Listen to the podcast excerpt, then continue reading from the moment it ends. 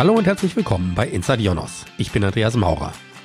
Das Internet ist, wenn man seinen Vorläufer ARPANET mitrechnet, mehr als 50 Jahre alt. Heute ist das Netz nicht mehr aus unserem Alltag wegzudenken. Mit dem Smartphone trägt jeder seinen eigenen Internetzugang in der Tasche und dank Social Media sind wir alle zu Content-Produzenten geworden. Aber Zensurbestrebungen, Überwachung und die Gefahr von Datenmissbrauch bedrohen in vielen Teilen der Welt die Grundprinzipien von Offenheit und Freiheit, die das Internet geprägt haben. Nicole Scott, eine kanadische Journalistin, die seit einigen Jahren in Berlin lebt, hat sich jetzt mit diesem Thema in einer Videodokumentation auseinandergesetzt. Welcome to Inside Jonas, Nicole. Thank you very much for having me. So, what did make you uh, do this documentary in the first place about openness and freedom of the internet? Well, it was really interesting. I actually started to talk with Annabelle fr- from Ionos, and we kind of got brainstorming. Like we were really thinking about the different ideas about what's going to be happening in, in the future. It was kind of over dinner, and we realized that there's a discussion coming up, and it's going to be important in the future to discuss the ideas of digital democracy, the fact that our internet is having borders. You know, what does this mean for the everyday person? Like, how are we going to trust? In the future right? And website ownership and domain validation like was like one of the central ideas that we kind of kept coming back to and like what this means in the future and how we're going to have information. And so then we just kind of got excited about it and that's kind of how it was born. Was there any specific element that uh, uh made you move in this direction? Any, anything where you say freedom of the internet is actually endangered? Well, I think that if we all watch the news and the state of the media, we can all tell that our digital freedoms are in danger. I mean, with AI in the last year, everything is becoming more uncertain, and the ability for the everyday person to fact check and understand what is real and what isn't is something that is more and more present every day. So, as we move forward and we think about digital freedom, you know like what does this even mean anymore? Because the idea that freedom to say anything you that you want online as in freedom of speech actually isn't the right conversation. And this is something that everyone kind of plays out over and over and over right? And we kind of came to the point where it's also cultural. Like what is okay to say out, out loud? And it's it's not even about democratic versus non-democratic. It's about how online we're going to come to a consensus. And like we had the discussion of net neutrality a few years ago, and it's kind of evolved into content governance online. And it's like the whole scenario of what the internet is is changing. And I think even as technology experts, uh, you know, I was hard pressed to say, this is how the internet works. Right. And when we really got down to it, the internet's infrastructure was this layer that is a physical thing and is hyper controlling the way the content looks and is viewed and feels online. And the physical infrastructure of the internet is definitely one of those things that even technology experts today might be hard pressed to say this is exactly how it works in 2024. And that was a layer that I thought was really interesting because the physical layer of the internet is real, it's tangible, it's wires and cables and servers. And everyone tends to think of the internet as an abstract concept when actually it's service providers like Ionos dealing in physical hardware that are powering the internet, right? And how does this layer work with the ideas of content in the future? And I found that really interesting because no one's really looked at that physical, tangible thing. Because I like to be reminded that it's not an abstract concept, the internet. Like, even though all the debates around the internet are phil- philosophical, right? The internet is a physical thing governed by physical rules, right? And that to me kind of provided comfort. Before we dive a little bit deeper into many of the topics you've mentioned already, of course, you didn't do this on your own, but you talked to many experts. I think I counted 17 or 18 different people that you've interviewed. How did you come to choose these experts? Well, when you're looking at the topic of what's going to be happening in the future online as it relates to physical infrastructure, the list started to kind of make itself, right? I didn't want to talk to you know the same thought leaders that everyone's been speaking to for the past decade about what's going to be happening i wanted to talk to people that are shaping the rules and guidelines today right so i can and then this led to the IETF, which I had never heard about. And they also provided different names of people that they thought I should be speaking to. After I said, no, no, no, I don't want to talk to the big names of the internet, the founders. I, I want to speak to people who are working and shaping today And this is how I added Lily Ray, who's like one of the most influential SEO experts. Like, and this is how I added Monty from MariaDB, who's also a legacy influencer, but also shaping the way databases are moving forward. Then there's Martin from SAP, who's a futurist, who's, you know, using their very large and impactful technology, you know, about shaping the way that businesses are going to be evolving, right? So it was it's it's these people who have a hand in shaping the future of the internet. You covered really a lot of different aspects. And one thing you've mentioned several times already is the physical infrastructure, uh, the wires that make the internet. If you think about freedom and openness, that's probably not the first thing that comes to mind. So maybe you can talk about how does this uh, physical infrastructure actually relate on this aspect of freedom and democracy in the internet?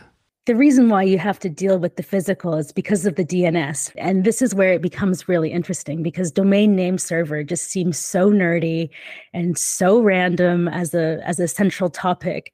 But it's because it's become political. Maybe we should just explain roughly what, what DNS is for people yeah. who haven't heard the term. It's the domain name service, and it's basically something like the phone book of the internet, right? Yeah, ex- exactly. Um, so, so in the content series, I actually play a librarian for a scene because the librarian kind of acts as the DNS. You know, it knows where all the books are. I go to find the books and I bring the books back, right? So this is like I'm fetching content on the internet, right? And, and I, I think what people actually kind of miss is that a website's content sits on a single server in a single location. Yes, there are ways that content is multiplied online, but in general, the content sits in one place. So the DNS will take you to that place and then it will bring the content back to you. And so what's happening is because of the physicality of the DNS's location, right? It's it's a specific place. Governments can say, you know what? Let's just block that DNS. We'll just stop people from going there. We'll say that they cannot visit this physical location, right? But the problem is just because someone can't visit it doesn't mean that it's not still physically there. I mean, the content is still sitting there on the server in Germany and Switzerland and somewhere, right? It's just you can't get to it because you don't know the phone number or you don't know the location. And so to me, it's a lazy way of moderating content because you can make requests to take down content. And this is actually something that a lot of governments avoid because it's a little bit sloppy. But then they say, well, let's just choose the DNS, right? So then they're actually messing around with the physical infrastructure of the internet, right? Like how the information travels from a physical server to your smartphone. And so for me, this kind of became interesting because if we're looking at how the internet is going to be free in the future, we need to know how we're going to be moderating our content, what content governance looks like online. And the physicality of the internet plays a big part in that. The most famous or infamous example probably is the so-called Great Firewall of China, where, where the Chinese government basically has taken control of the entire DNS infrastructure. But on the other hand, China is not the only country. I mean, we have similar discussions over here in Europe and, and even in Germany. I can remember the first discussions about access blocking in, in 2006 or 2007, so more than 15 years ago when we discussed this for dealing with child pornography. But we also had the same discussion, for instance, in Germany about gambling sites that are illegal in some German states. So it's probably not only something that happens in the, in the communist part of the world. Well, I think that's exactly it. Like we're kind of under the illusion that because we live in a democratic country that we have an open and free internet. But the truth is is that even though we have democracy doesn't guarantee freedom online.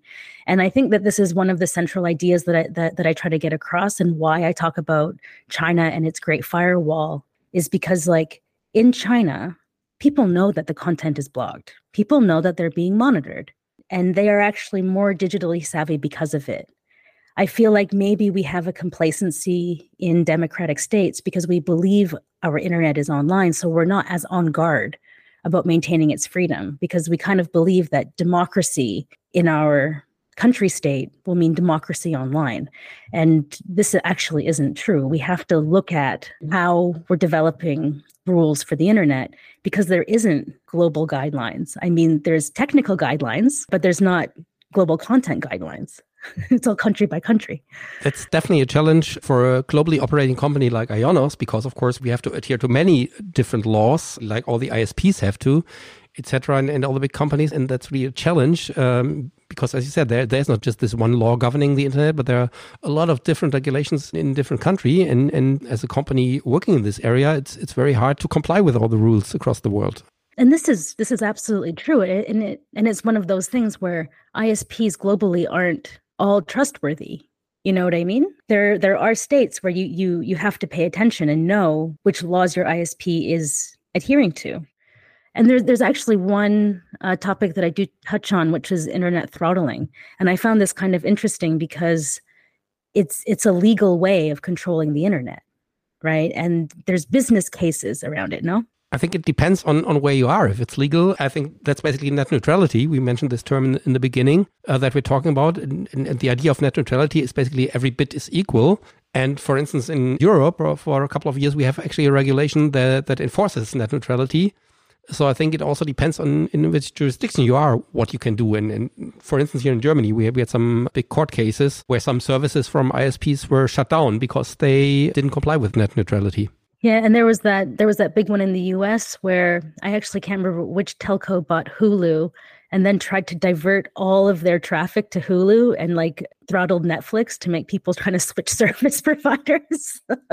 right. So, like, there is a business case behind how throttling happens in democratic countries, right? It's it's not just the way it happens in China, where, you know, instead of blocking a website, you know, it's just throttled. So you're actually not sure if it's just your internet where the page isn't loading or if it's actually being blocked right? So the same technology is used legally in a lot of countries, but then can be used by oppressive states to control content, right? So it's it's also this way of like us in in, in our democratic countries being aware that this could be a way that governments could control the, the, the free flow access of content by not actually blocking it, but just making it slower or harder to access.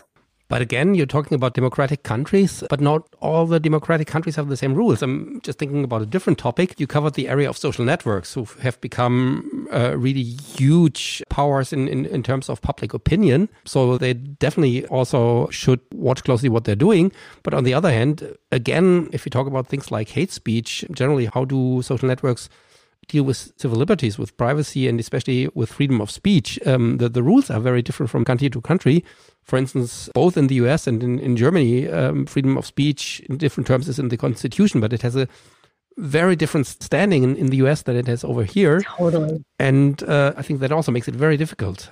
Yeah, I mean, nowhere in the world has as great a liberty to say whatever you want as in America. You know, I mean, this like it just doesn't fly in a lot of other countries. So, one, like one of the ideas that I bring up in the series is is is the fact that in Germany, because the rules around you know like what you can say are, are actually pretty strong. And this kind of creates a, a nicer narrative than what can happen in, say, America, where you're just allowed to say whatever you want.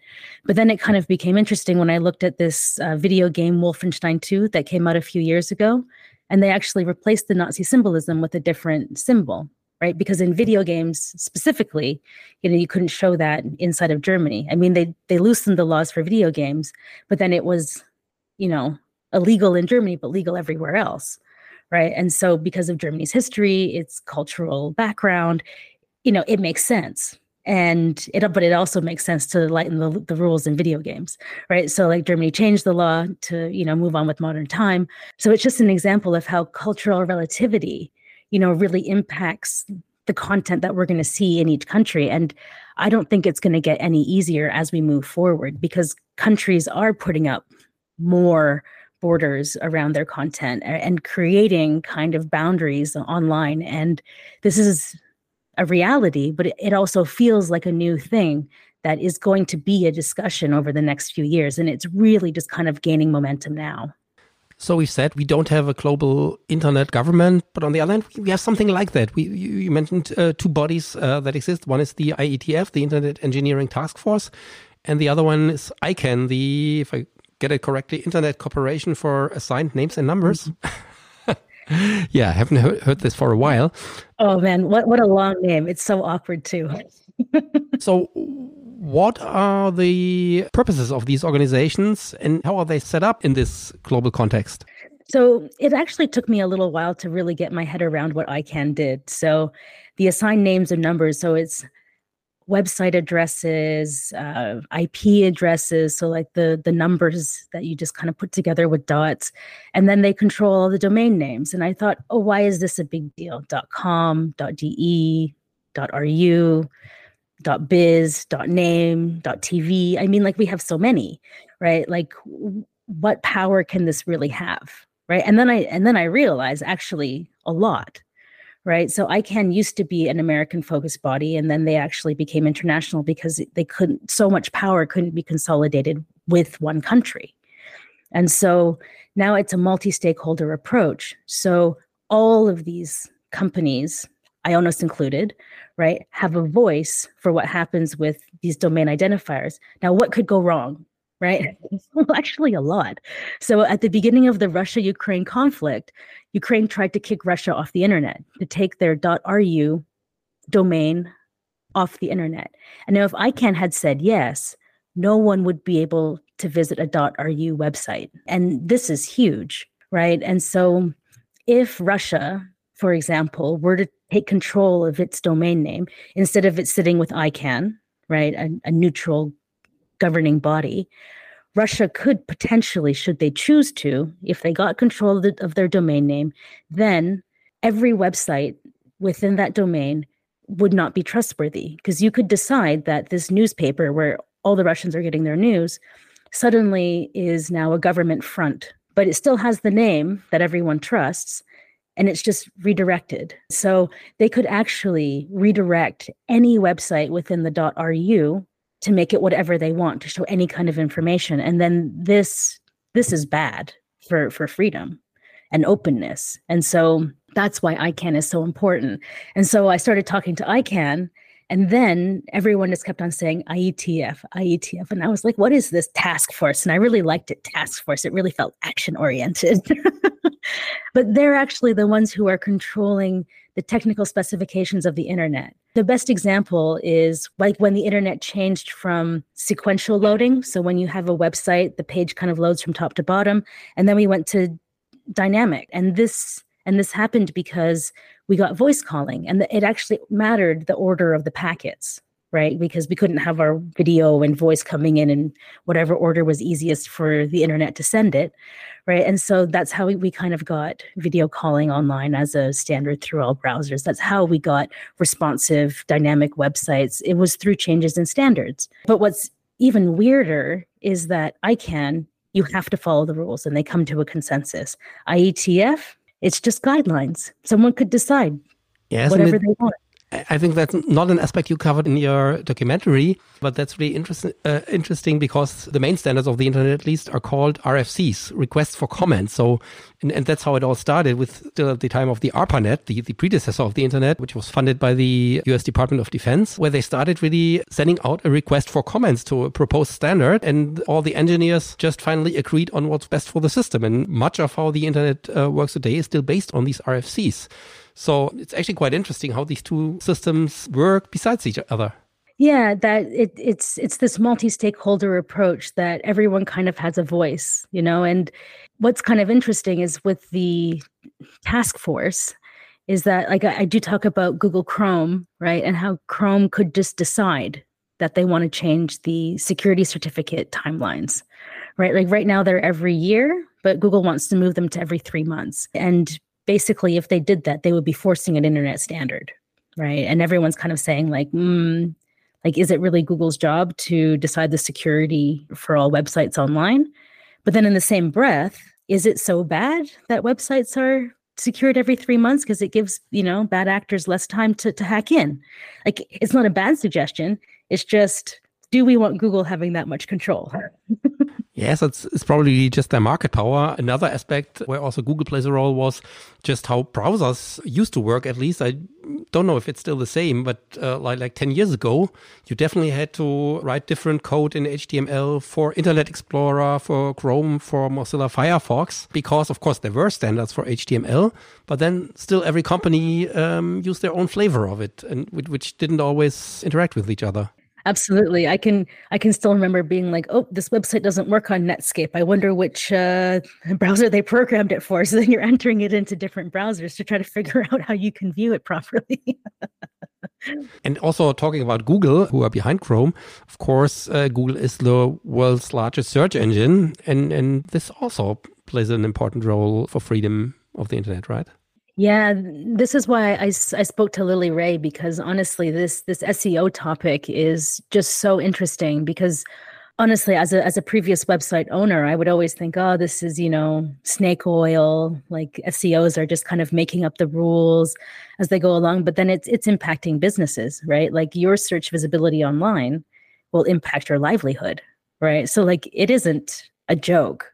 You can't not take them seriously, but they are just kind of like guessing at what Google is choosing to do with their algorithms. And there are other search engines out there. It's just Google's the biggest. So they're kind of dominating the market and deciding who has a stronger livelihood online, right? Like even if you're a chiropractor who actually doesn't need the internet, your visibility as a chiropractor to gain new business will come from online. So like increasingly the way that we work and live is tied to our digital presence online, whether we like it or not. Right. And that's what's a bit scary about Google's control. So we talked about the hardware infrastructure of the internet, but of course, at least half of the internet is also software. And basically, most of the internet is based on open source software. I mean, if you think about uh, the web server Apache and its successors, open source databases like MySQL, MariaDB as its successor, how important has open source been for, for the advancement of the internet and what are current developments in, in this area? For me, open source is incredibly important because we need a system that is verifiable, checkable, and open.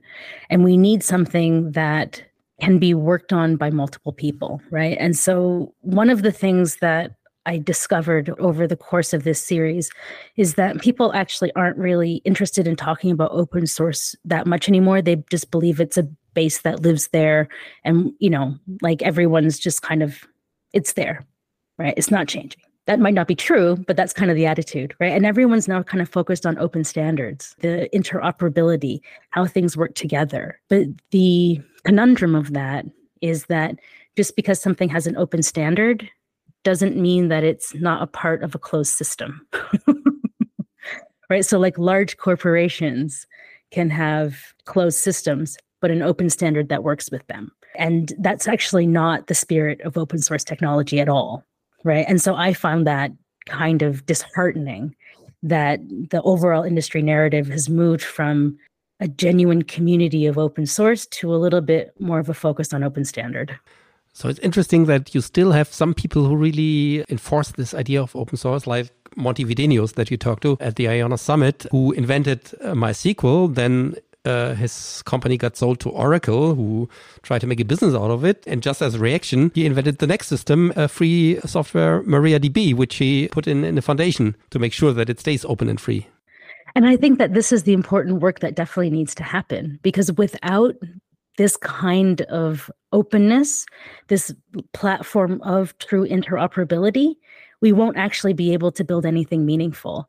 And this is kind of the thing that I'm worried about going away because, like, I do a lot of work in automotive, right? And I talk to a lot of executives there and they actually can't wrap their head around the fact that it's open and free but yet there's a business model around it. And i was like seriously guys? It's been around for like 50 years. How is this still a question right now? Right? And i think that that that's actually one of the challenges of it still. And i think that that is actually quite crazy. Another big topic, of course, that currently everybody's talking every day, every hour with some uh, news coming up is AI, artificial intelligence. and, and you also briefly covered this in one segment what do you think? In, in, in what way does AI influence the state of the internet in terms of openness and freedom? I think that we're going to have a digital divide later with people who don't understand how AI works. I mean, we're we're one year in or over one year in now, and I think we're already starting to see a divide between people who use AI and people who don't. Right? Because it's about optimizing the way that you work and supercharging your workflow. Like that's how I see it. As a journalist, I am the most at risk from AI, but I'm not worried at all, actually. but it's because, like, for me, it will be a divide between journalists who know how to use AI properly and journalists who don't. So, for for a lot of industries, I think it's going to be the same thing, right? And if you're not increasing your digital literacy to understand what AI is, how it works, what blockchain is, how that works, why this is important in the way the future of our society is going to look right? If you're not understanding these concepts then you're in danger of being left behind. And this is more the point that i'm making not that we should be afraid of technology but we should be afraid of our reluctance to engage with technology meaningfully.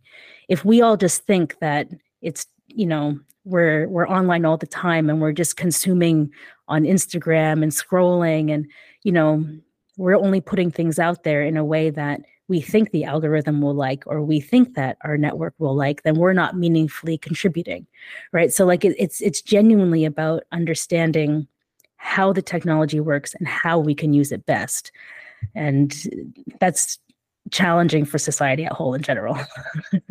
Definitely and we've just done a survey a couple of months ago in the US and in, in, in some big uh, European countries, Germany, Spain, France, and the UK. And generally, there is some awareness, but it's quite uh, different from country to country. And, and uh, what I have found very interesting that actually the UK was the most critical towards AI, whereas Germany, the US, and, and surprisingly for me, Spain were very open minded but of course still with a, a, a, lot to learn. But I'm, I'm really curious if we do the same survey again, maybe in a year, how this result will look and how business develop. I mean, you mentioned journalism, but it will affect basically every business that you can think of. Absolutely. I mean, AI is going to impact everyone, and it's more a matter of understanding how you can use it to your advantage.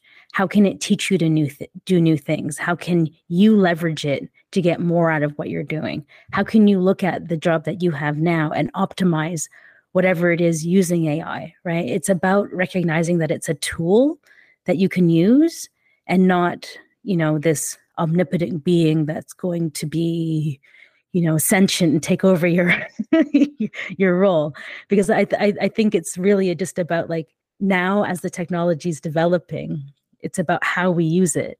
And I think that as a society, this is such a powerful tool that we're having trouble imagining how how it can be used to our advantage right? And this is one of the first times in a long time where our creative mind is like well how can we use this? I mean the possibilities are are limitless and then when things are limitless how do you decide right? So this is kind of the state that i think society is in and i think that that's genuinely exciting Finally, another technology that you mentioned that I actually didn't have on my ra radar at all is something called Web 5. I mean, I know Web 1 was the, the classic web, Web 2 was the social web, Web 3 started with blockchain, but what does Web 5 stand for and how can that improve freedom, liberty, openness of the internet? So, Web 5 is actually Web 2 plus Web 3 right? Because you kind of think, well, we're at Web 5, what happened to Web 4? but it, it's actually Web 3, which involved blockchain, this hopeful idea of returning to the original concept of the internet, where everyone kind of has autonomy over their data, where everyone kind of has ownership of who they are online and their and their digital presence, all kind of validated by blockchain.